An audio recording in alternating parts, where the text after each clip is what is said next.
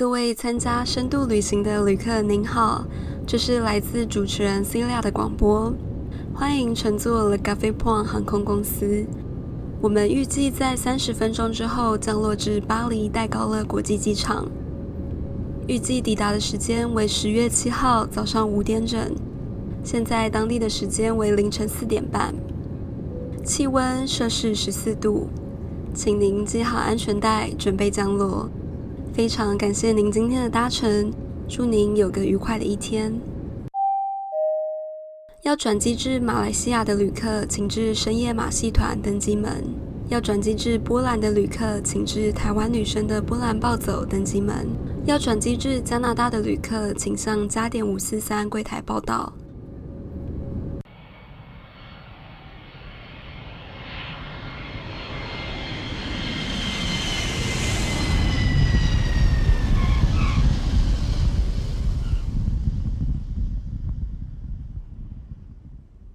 经过十三个半小时的飞行，走上地面的感觉就像踩在棉花上，头重脚轻。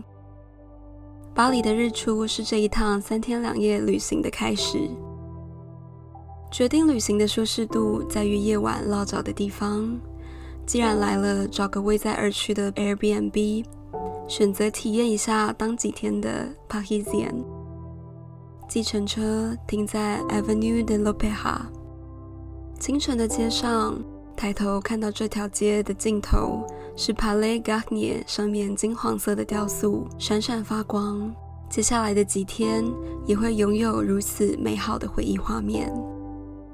安置好行李，空气中的清晰，这是秋天独有属于巴黎的味道。梳妆打扮完，看一眼下载好的 City Mapper。准确地规划出去吃早餐的路线。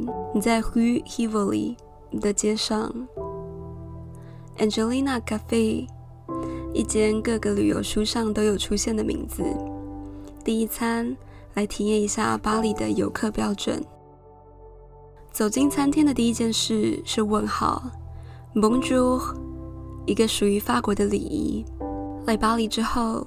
礼仪变成日常的一种习惯。早晨时间适合一杯甜到发腻的 Le Chocolat Chaud，配上经典夸松。标准的电影场景，在金色调的餐厅里，仿佛回到一九零零年代。天花板上拟真的 fresco，代表巴黎那一段跟意大利偷师的时光。法国优雅的生活习惯是从学习开始。法兰西一世从学习大师级的艺术作品，到了解生活的品味。今天的巴黎也仿佛镀了一层金色空气。微醺的阴天适合沿着河岸走，漫步到巴黎铁塔。在 Angelina 对面的杜乐丽花园里面，有老人在散步，有情侣在野餐。巴黎人的秋天是用行走看遍人生百态。适度的在塞纳河右岸迷路，河边的摊贩属于巴黎最美的风景。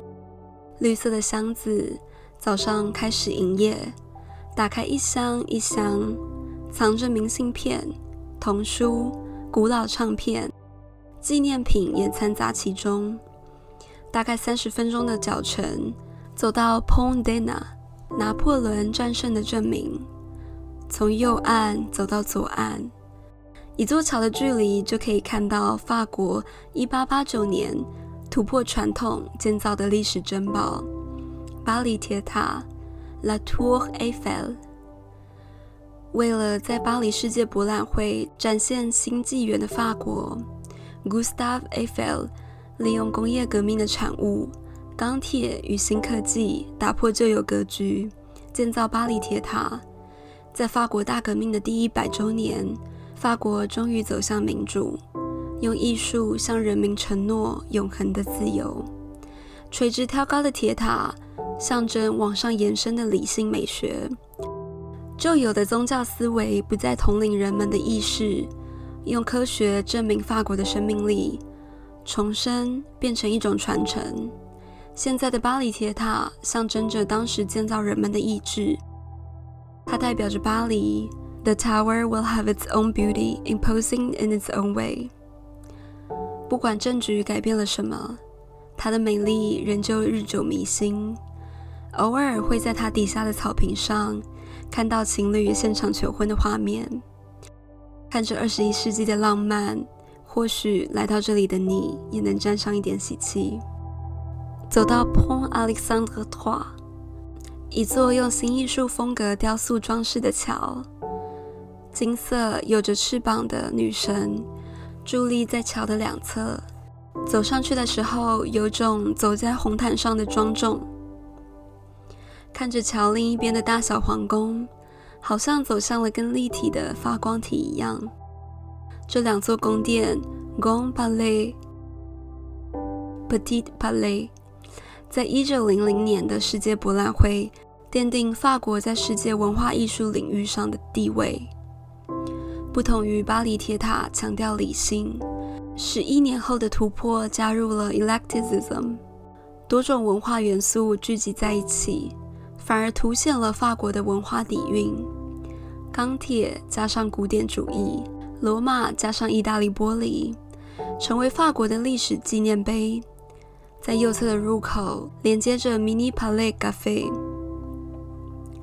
在看过巴黎的辉煌足迹，坐下来喝一杯咖啡，让视觉余韵留在咖啡的香气里，就悠闲地度过这个下午。晚上去十一区的路易路易，一间传统的意大利披萨店，直接坐九号线到达餐厅。时间还早的话，可以先喝一杯餐前酒。意大利的白酒清爽，一个披萨的分量大概可以饱足两个人的胃。新鲜的食材，意大利的窑烤，拥有香脆的饼皮，连 cheese 都不腻人。在巴黎独有的意大利热情下，结束美好的一天。第二天的早餐，却隐藏在巷口间，却又意外的在日出茶太的连锁店旁，Baguette Cafe。小小的店面常常人满为患，可以点一个 Petit déjeuner，再搭配一个 scone，一小杯 espresso。有切好的 baguette，抹上自制果酱，到地的口感带有刚烤好的热气。英式的 scone 变成法式口感，就连不爱吃甜点的我也会爱上的味道。奶油跟果酱混合在一起，有清新的水果香，开启第二天的行程。前往 Man Ray alamod 的特展，在位于六区的 Musée du Luxembourg。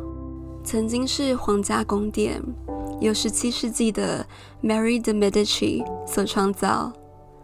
身在异国的他，因为生下下一任国王而拥有至高权力。这座宫殿是他的乡愁与野心，仿照意大利的 Palazzo 设计，所以比起法国的 Chateau，更像意大利宫殿。在他被夺权之后，这里变成博物馆，一直以来都拥有很多有趣的展览。从2007年 h o n d e l e l i k 的珠宝与玻璃艺术展，到今天 Man Ray 的特展，永远都是悠扬时尚的殿堂。A picture is worth a thousand words。Man Ray 的特展留下这些当时前卫的风格画面。他爱着女人的身体，用感性的角度去看待女人，所以在这里。或许可以在里面找到独有的巴黎性感。既然来了一趟巴黎，也得试试在公园野餐的场景。去 Paul 买个三明治，一杯柳橙汁，一个甜点，就在这座公园找一块草坪席地而坐。我常常笑说，在巴黎迷着路就会走到一座宫殿里，在这里野餐更有在皇家庭园的真实感。午后的微风总是特别舒服。晚上约好在塞纳河停靠的一艘船里面享用晚餐。La Nouvelle Sun，这里的视角可以依稀看到 Notre Dame 的身影。二零一九年的大火让他失去了一些。那年春天，巴黎人特别的哀伤。红酒配牛排，简单的烹饪方式就是法国家常菜的精髓，让晚餐时刻轻轻摇晃的河流，午夜的巴黎仍旧拥有任性的生命力。最后一天的行程安排去看看有名的墓园 Cimetière du Père Lachaise。二零二零年是教会我们生命这堂课的一年，去看看法国如何用他们引以为傲的美学去致敬曾经在这里生存过的人们。有画家、作曲家、歌手、作家等的艺术创作者在这里长眠。Sarah Bernhardt、Chopin，还有 Oscar Wilde，这几位生前的才华总是被忽略。或多或少都曾经经历过不公平的眼光待遇，而现在每一位的墓碑都被精心打造。走在里面有一种庄严感，对生命无比敬畏的心情，致敬那些为人类史上增添一笔印记的人们。COVID-19 的冲击造成经济垮台。医疗系统的破碎，最重要的或许也是让法国人理解自由与生命的意义。封城的几个礼拜，我们透过视讯，透过与人之间在云端上的连线，来证明自己还好好活着的能量。每隔几天，将自己包着一层又一层去购买必需品，生存下来需要的东西。文化艺术变成更加的奢侈，原本仰赖人群与旅客的活动，美术馆展览变得无所适从。口罩变成最新时尚，走在街头，我们都在适应新的日常。身边总是有很多人询问巴黎是什么样子的，你喜欢巴黎什么之类的问题，而我心中的巴黎很简单。代表这里的声音很真挚，风声跟交谈声，fountain 里的水声，一句 Bonjour，它不用特别华丽，因为它是巴黎，也就只是巴黎。就像人们在生命面前都该是平等的。旅行是一种方式，音频是一个媒介，透过旅行听到你内心的声音。希望我们都能等待雨过天晴的那天，到时候我们在世界各地相见。Au revoir et bienvenue à Paris。参加深度旅行的旅客请注意，您乘坐的 Le Café Point 航空 EP 八次航班现在开始登机，请带好您的随身物品、登机证。有一零零七号登机口登机，祝您旅途愉快，谢谢。